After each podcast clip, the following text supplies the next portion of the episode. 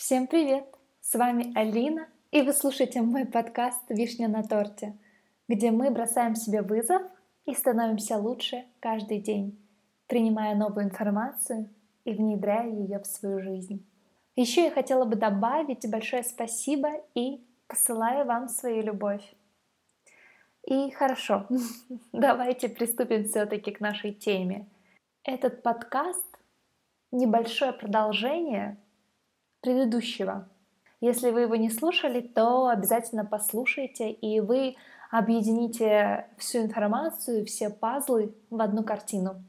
Сейчас же мы поговорим о том, какие же мифы нам могут в принципе встречаться, какие мифы нас ограничивают и отдаляют от занятий с йогой.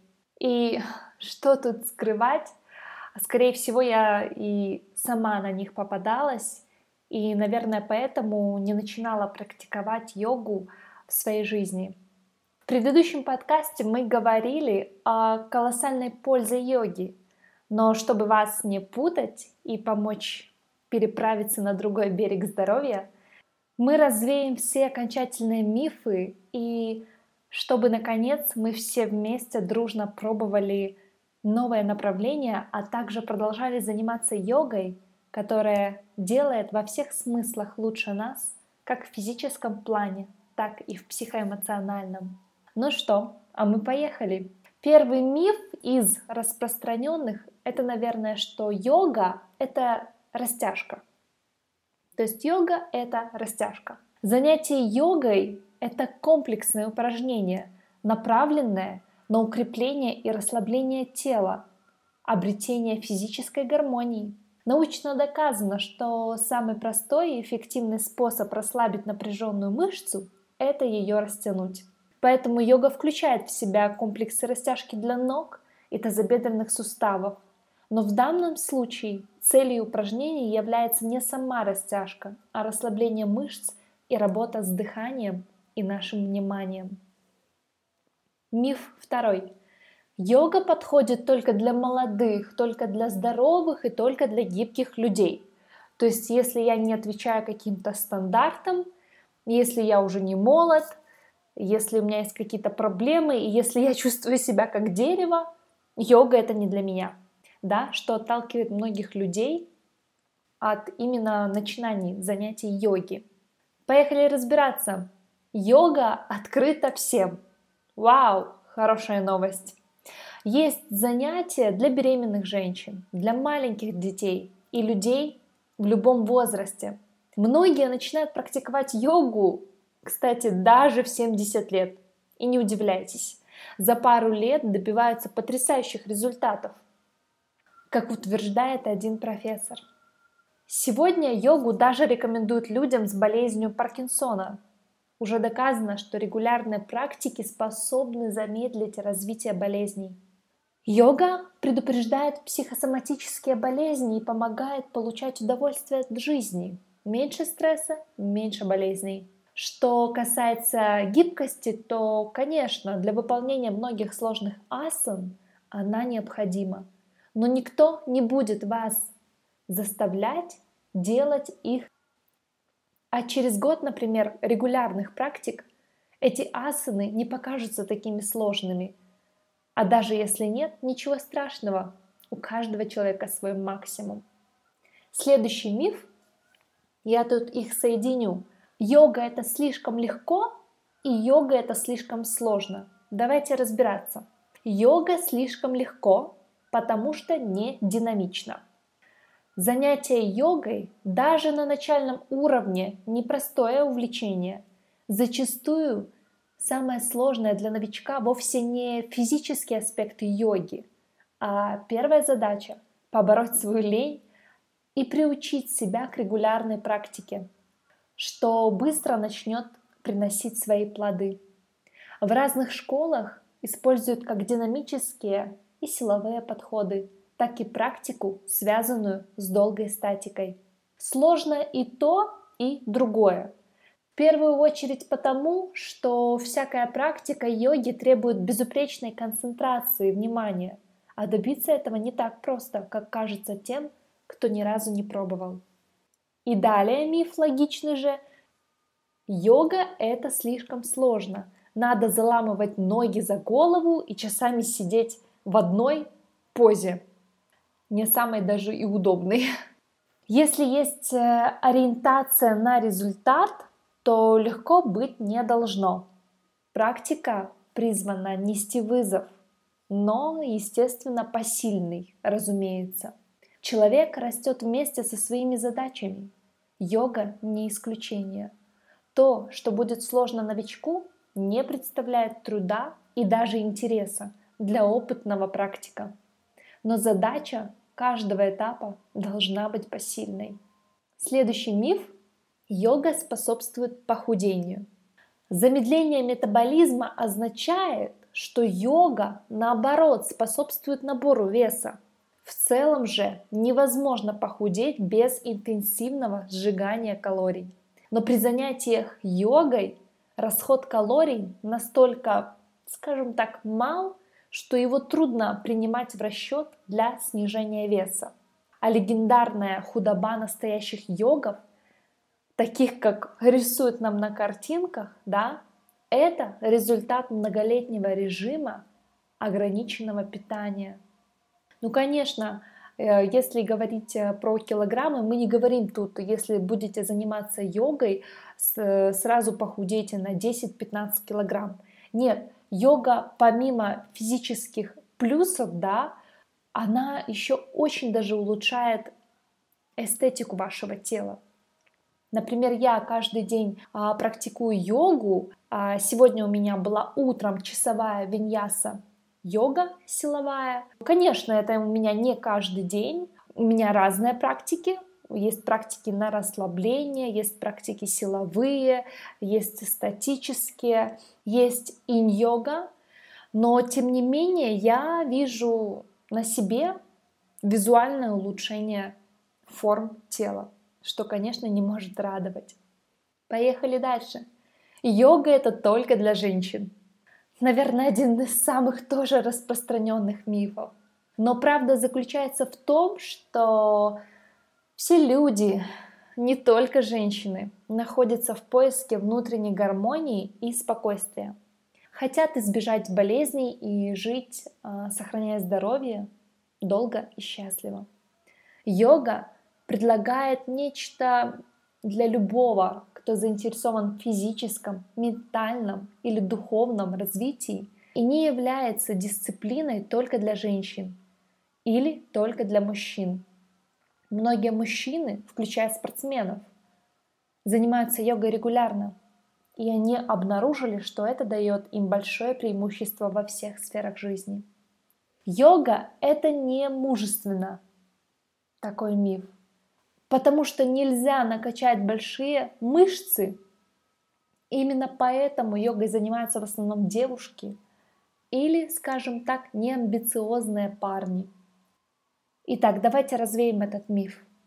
Йога – это не мужественно и не женственно. У нее, в принципе, другие задачи и критерии оценки. Практика йоги сталкивает нас с ограничениями, на которые мы предпочитаем закрывать глаза. Йога — это разрушитель иллюзий, это вызов, которому готов далеко не каждый.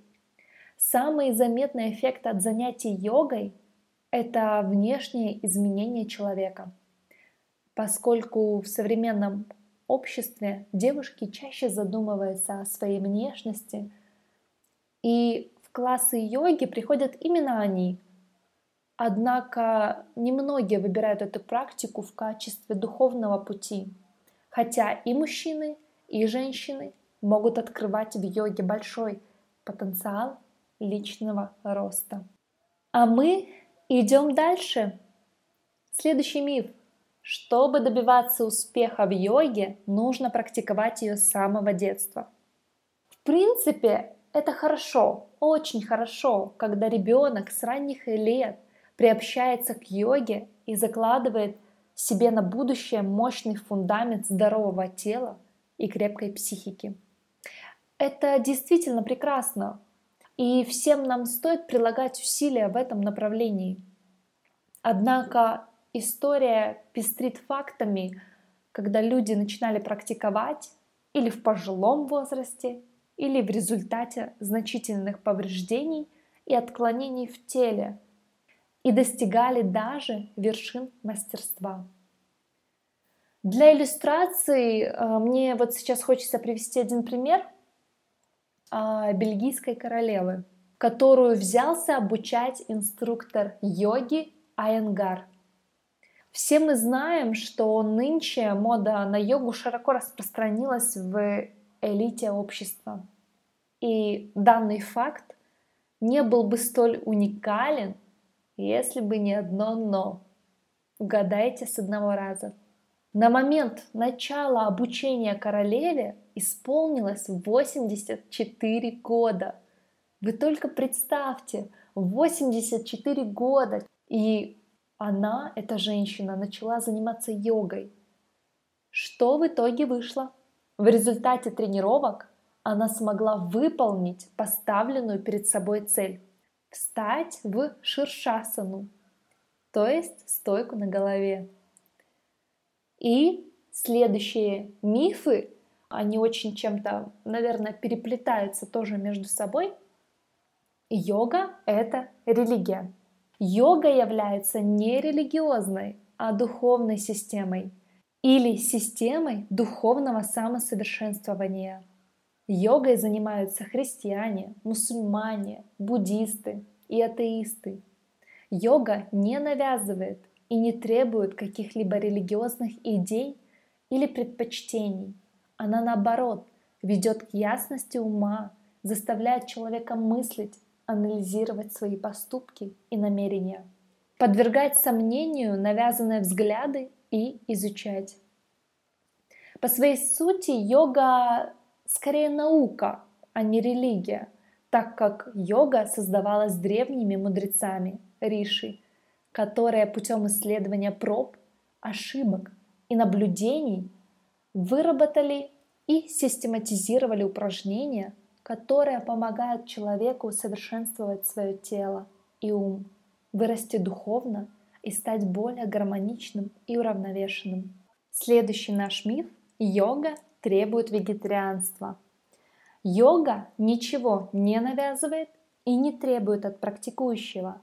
Есть некоторые рекомендации, конечно, в том числе и по питанию – которые помогают ускорить процесс в практике и повысить ее эффективность. Рекомендуется исключить опиаты, одурманивающие и опьяняющие вещества, так как они понижают осознанность, притупляют личность и отнимают огромное количество энергии. Вместо активности появляется апатия и подавленность, что противоречит сути йоги.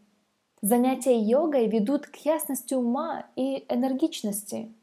Тем не менее, человек, занимающийся йогой, может есть мясо или отказываться от него, но не путем насилия над собой и волевым усилием, а просто прислушиваясь к потребностям своего организма. Итак, следующий наш миф. Йога абсолютно безопасна. Ей могут заниматься даже младенцы. Конечно, к сожалению, йога тоже может быть опасна. Йога — это лишь инструмент. Любым инструментом, если им пользоваться неправильно, можно что-то сломать. Йога может произвести целую волну травм и негативных последствий. В целом же, как риски, так и достоинства йоги в многократном количестве – превзошли ожидания. Но особенно опасно заниматься йогой, так называемой горячая йога, когда занятия происходят в условиях повышенной температуры и влажности. Конечно же, очень важно прислушиваться к своему телу во время занятий, не переусердствовать, не давить слишком на какую-то позу, когда вы стоите в какой-то асане, э, стараться как бы насилием своего тела, да, злостью пытаться сделать асану идеально. Конечно, в этом случае йога может быть опасна, вы можете что-то повредить. Особенно большая нагрузка в йоге идет на кисти.